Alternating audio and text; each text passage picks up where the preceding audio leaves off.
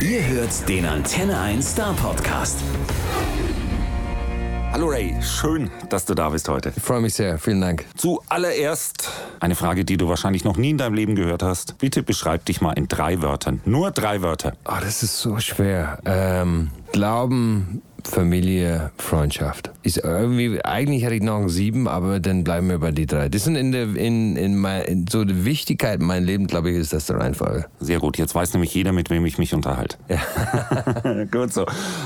Als Songwriter und Künstler bist du ja schon ewig eine richtig feste Größe, aber jetzt der aktuelle Erfolg von Is It Love, der, der setzt richtig noch einen drauf, finde ich. Besonders im Radio. Bemerkst du das jetzt, wenn du gerade unterwegs bist? Total. Also ich glaube, das ist das größte Auftakt für eine Platte, die ich jemals gehabt habe. Und äh, freue ich mich tierisch, weil man fragt sich auch, äh, warten die Leute oder ist es dem egal? Und tatsächlich war bei dieser Alben halt, wo ich zwei Jahre lang ähm, ja nicht gelitten habe, aber extrem viel gearbeitet, viel gereist, viel gesucht und dann willst du auch, dass es wirklich ankommt und ähm, und das freut mich total. Und da waren ja auch einige Überraschungen dabei. Ich meine, auf, auf, auf der Single ist plötzlich Kohl Savas mit dabei. Ja, ja, ja. Äh, machst du jetzt neue musikalische Türen auf? Das war wichtig, glaube ich, für diese Platte tatsächlich neue Dinge zu erleben. Ich meine, das Album äh, habe ich schon gespürt, es ging darum, um neue Perspektive zu schaffen, neue Blickwinkel zu schaffen. Und ähm, die Idee, also so aus der Komfortzone zu kommen, kannst du nicht nur haben, das musst du auch machen. Und ähm, mit Hip-Hop-Produzenten äh, zu arbeiten, so mit, äh, mit Abbas und Explosiv oder Bizarra oder Simone Jones, das war für mich schon Neuland. Und äh, ich bin nicht da reingelaufen und habe gedacht, oh, sofort irgendwie so in der Couch gelegt und gedacht, hier passe ich total dazu. Da musste ich schon kämpfen äh, mit mir selber und, und ich wollte eigentlich die beeindrucken, weil die waren beeindruckend für mich. Irgendwie so diese Loops und diese Musik, die die mir vorgespielt haben, da war ich sofort irgendwie so impressed. Und dann wollte ich zeigen halt, äh, was ich kann. Und dann ist der ganze Erfolg bleibt vor der Tür. Es ist nicht in das Studio. Und ähm, mit Savas dann ein, äh, ist ein gut befreundet mit Abbas und äh, der hat Is It Love gehört und dann habe ich ihm gefragt, ob er mitmachen wollte, weil wir wussten, irgendwas fehlt. Ähm, und dann, als er das gerappt hat, wir haben uns ins Studio getroffen für so ein paar Stunden einfach quatschen und zu, zu kennenlernen, ähm, obwohl wir uns ein bisschen kannten vorher. Ähm, und dann hat er die Texte geschrieben und das war für mich schon ein besonderes Gefühl, in den Raum mit so der, der, der Papst der deutschen Hip-Hop-Szene zu sein und, ähm, und das alles zu erleben. Ist das nicht eine völlig andere Herangehensweise? Also ich, ich stelle mir das jetzt völlig laienhaft vor. Ja. Du bist vorher äh, mit Menschen, die super gut ihre Instrumente beherrschen, ins ja. Studio gegangen und die haben irgendwas gespielt und da hat man gesehen, da wenn man irgendwie an der Seite zupft, kommt ein Ton raus oder ja. auf eine Taste drückt, kommt ein Ton raus. Und du kommst jetzt zu Menschen, die sitzen an dem Bildschirm. Da steht äh, bestenfalls noch drunter geschrieben, ja nicht löschen, erst sichern, du Opfer oder irgend sowas.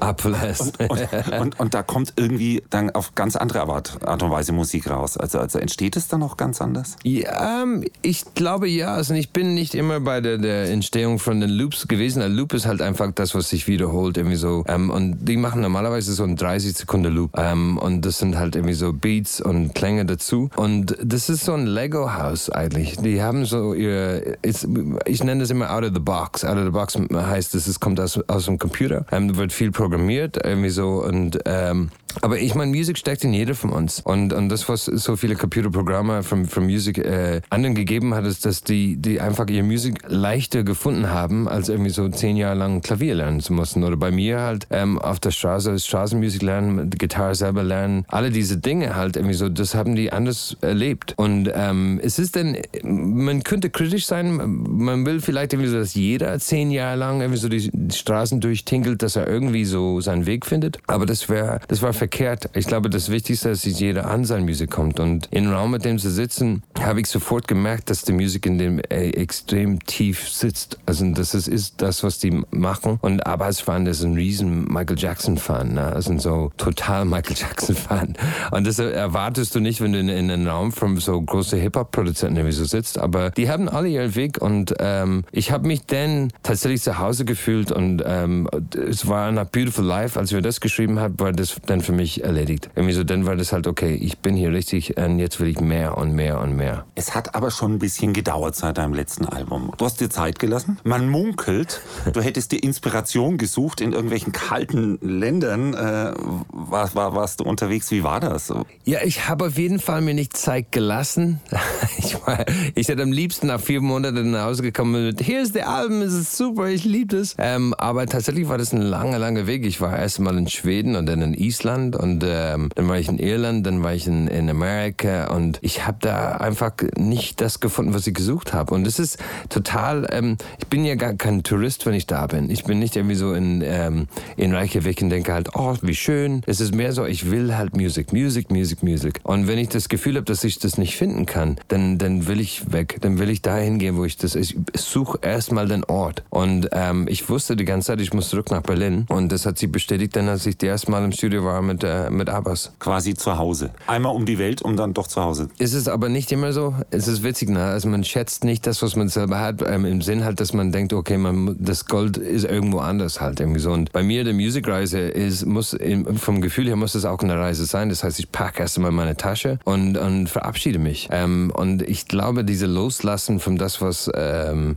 Comfortzone ähm, heißt, auch ist zu Hause mit Familie, halt alles, was du kennst, das zu verlassen ist wichtig. Äh, für mich, um einfach das Gefühl, disjointed zu sein, weg von, von den Comfortzone zu sein. Aber das war tatsächlich dann am Ende, habe ich gemerkt, das war, stand vor der Tür. Das ist, ist ein komisches Gefühl, ähm, aber die, die, die, Musik zählt für alles bei mir, wenn es um, um, um Songwriting geht. Und das war leicht dann in die ersten zwei, drei Sessions äh, mit Abbas und Explosiv einfach zu, zu, sehen, halt, okay, hier ist es und äh, jetzt nicht loslassen. Sag mal, wenn du dann Songs schreibst als Songwriter, verstehst du dich da mehr so als jemand, der dann Geschichten erzählt oder Situationsbeschreiber oder, oder, oder so Gefühlstransporter? Ich glaube, so ein Channel ist, ist eine gute Beschreibung. Ich fühle mich schon wie ein, äh, eine Leitung halt und das Musik geht durch mir halt irgendwie so. Ich habe das Gefühl, dass Musik auch eine eigene Identität ist. Es ist nicht meins und auch wenn ich bei der Entstehung dabei bin und, oder Texte schreibe oder Melodie, dann heißt es lange nicht, dass es meins ist. Ich, das, dieser Abstand ist wichtig, glaube ich, denn um, um dasselbe äh, darüber zu reden zu können und auch zu lieben. Aber Musik hat so eine so eine, eine Rolle in meinem Leben. Ich meine, ich stand irgendwie so einen Meter weg von Van Morrison und jemand sagt halt, soll ich dir das, äh, soll ich ihm äh, dir vorstellen? Und ich hatte irgendwie so gehört im Hintergrund, dass er nicht vielleicht die leichteste Person im Gespräch ist. Und ähm, ich hatte, ich wusste auch nicht, was ich ihm sagen sollte. Und ich war gerade tief verliebt in, in Avalon Sunset und ich, ich habe beschlossen, ich will ihn nicht kennenlernen. Wenn er das mir wegnimmt, weil ich ihn dann nicht mag, was mache ich denn?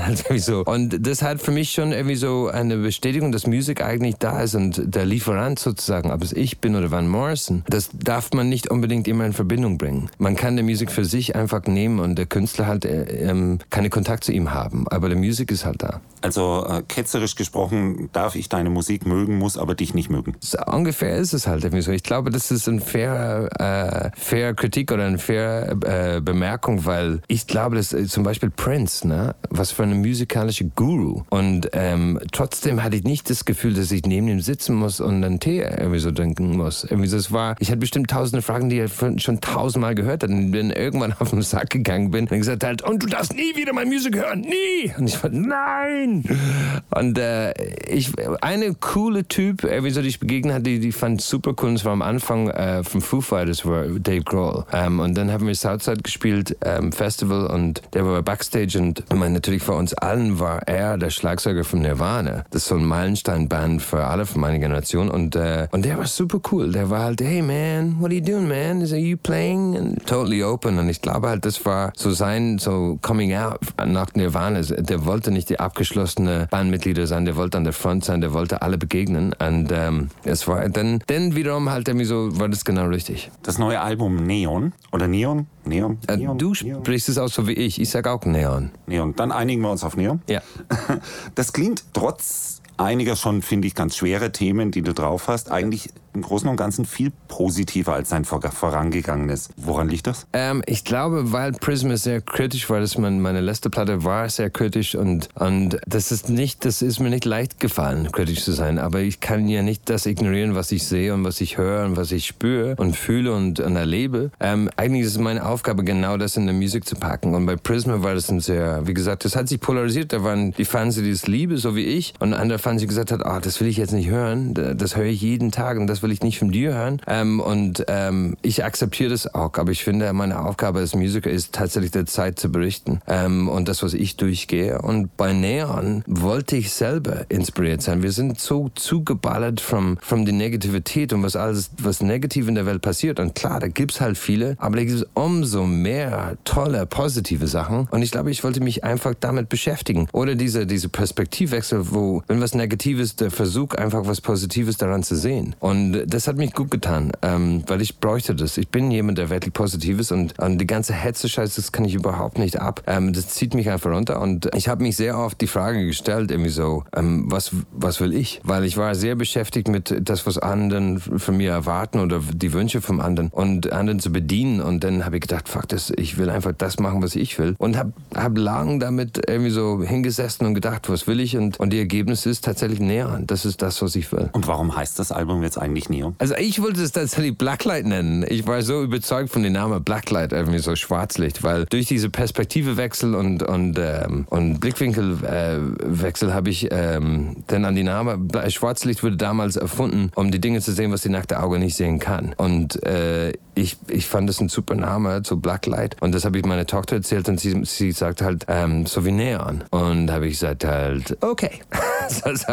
Aber ich meine, ich finde es ein schöner Weg, ähm, weil ich rede äh, äh, nicht oft über ihr halt in, in das, was ich mache, weil sie soll ihr eigenen Weg schaffen, halt irgendwie so. Ähm, aber ich mag diesen Weg. Sie hat es äh, den Namen gegeben. Und da würde ich nicht dann behaupten, dass ich das gemacht habe. Und dann stellt sich raus, ich meine, Neon heißt, was es übersetzt ist, äh, was Neues, was diese, diese Musikklang für mich auf jeden Fall ist. Und auch das äh, zehnte äh, Atomic Nummer und das ist auch mein zehntes Studioalbum und irgendwie, so wie immer mein Leben, halt irgendwann harmonieren die zwei Gitarrenseiten und es macht alles Sinn. Und wenn du dran arbeitest an neuen Songs, wenn du die schreibst, bist du eigentlich eher so der Typ, der dann ganz diszipliniert sich an den Schreibtisch setzt oder ans Pult oder sonst irgendwo hin oder, oder fällt dir das mehr unter der Dusche ein? Nee, ich, ich glaube halt für mich deswegen halt weg zu sein ist wichtig, weil ich, ich gebe mir kein Disziplin. Also ich äh, diszipliniere mich selber gar nicht. Wenn überhaupt, ähm, schiebe ich die Grenzen weiter weg und lasse ich mich fallen und ähm, mache halt Dinge, die äh,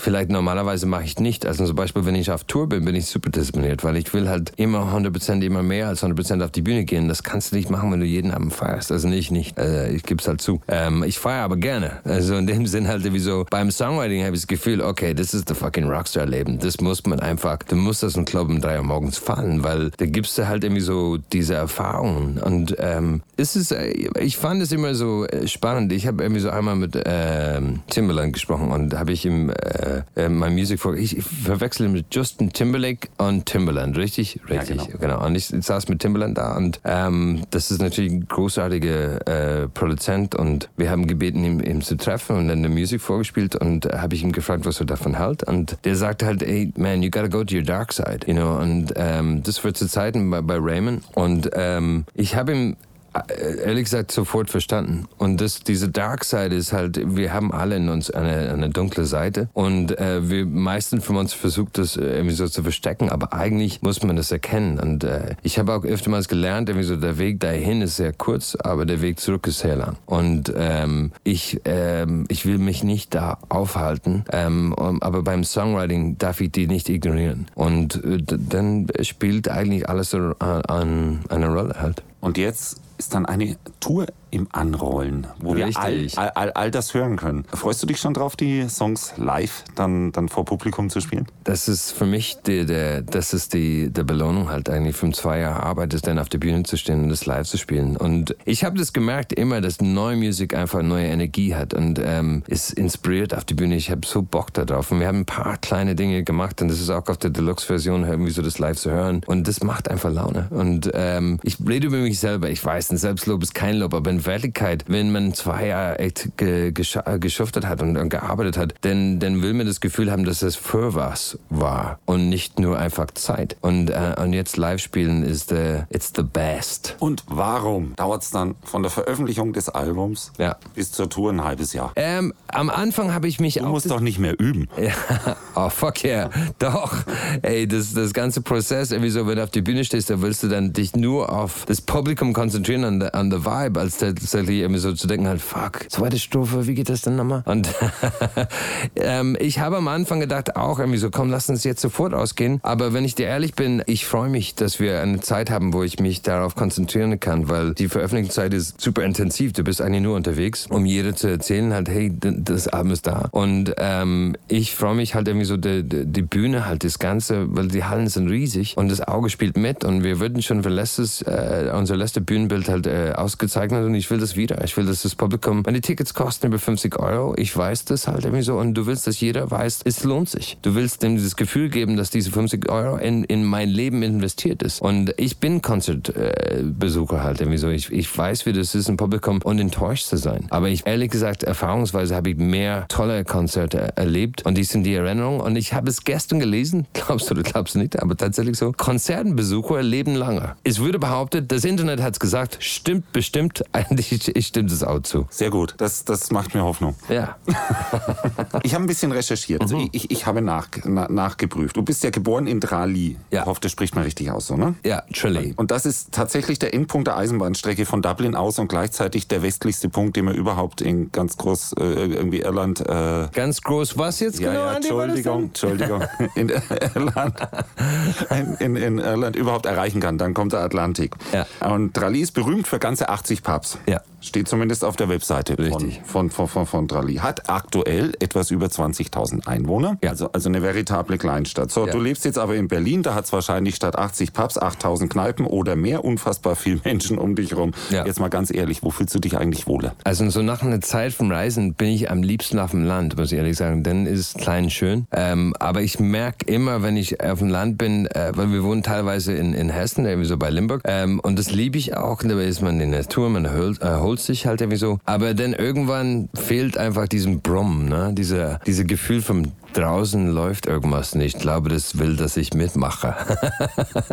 Wenn man irgendwie so da sitzt zu Hause und denkt halt, hm, Fernseh gucken oder Kneipe besuchen halt. Ist es, der Abwechsel, glaube ich, ist es halt irgendwie so. Und äh, das Schöne an meinem Leben ist, ich kann auch beide wählen halt und ich schätze das auch sehr. Ähm, und zu Hause irgendwie so, wenn ich auf den Strand gehe mit meinem, ähm, mit meinem, meinem Vater vor allem, wenn wir spazieren gehen, das sind halt 20 Kilometer lange goldene Strände. Vielleicht nicht unbedingt das Bahamas Wetter dazu, aber ähm, habe ich in Deutschland gelernt, gibt kein schlechtes Wetter, nur schlechte Kleidung. Ähm, und wir laufen da lang und das ist einmal, das ist das Schönste halt. Wieso, da fühlst du dich ähm, am Leben. Und äh, ich, ich gehe dahin, wo ich weiß, dass ich das jetzt gerade brauche. Und, ähm, und im Moment brauche ich halt äh, Berlin und bin auch gerne da. Was mich interessieren würde, wer ist eigentlich die wichtigste Person in deiner Karriere als Musiker, die du in deinem Leben kennengelernt hast? Nicht für dich privat, sondern ja. als Musiker. Wer ist da die wichtigste Person? Wichtigste, weiß nicht, ich würde sagen, der, der eine große Rolle gespielt hatte, so als Vorbild, ist auf jeden Fall Bono. Ich bin ähm, stolz auf unsere Freundschaft und was wir ähm, so zusammen unternehmen manchmal. Aber vor allem weiß ich, also ich, das war mein erster Konzert. Ich stand im Publikum, ich habe ihn mit seinem Band da gesehen. Ähm, es ist immer noch ein Band, das sind so, du spürst es immer, wenn die zusammen unterwegs sind. Ähm, aber der hat so viel gemacht. Und du musst nicht alles an Bono lieben, aber du musst auch zugeben, wow, was für eine Career. Und ich habe äh, gestern, das ist, kann ich jedem empfehlen, eine, eine Geschichte über ähm, Dr. Dre und äh, Jimmy Irvine äh, in Netflix. Und das ist beeindruckend, mit wem all die gearbeitet haben. Und dann sitzt halt Bono da und dann siehst du halt Rattling Home und die Gespräche mit Jimmy Irvine. Und es ist schon eine Reise. Und das, da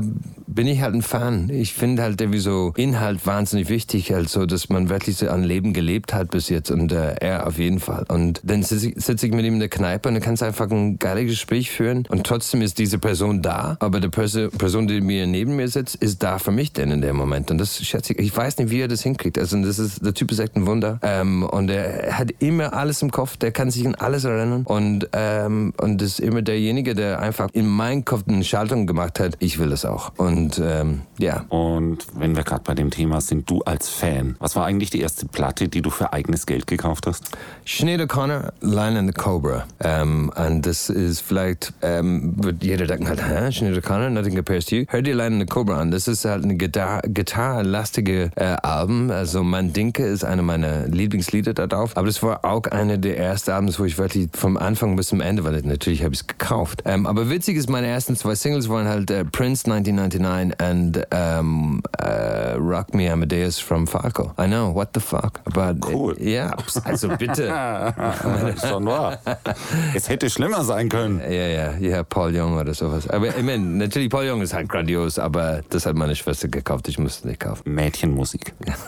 Wenn du meinst, Andy, hast du gesagt. Da ist nichts schlecht dran. Ich widerspreche dir nicht, aber das stimmt ja auch nicht zu unbedingt. Äh, vielen Dank, dass du da warst. Ich hoffe, wir sehen dich sehr bald wieder. Ich freue mich. Und immer, wenn das Kaffee so gut schmeckt, dann kannst du dir darauf verlassen, ich komme wieder. Okay, ich äh, kümmere mich drum. Danke. Der Star Podcast bei Antenne 1.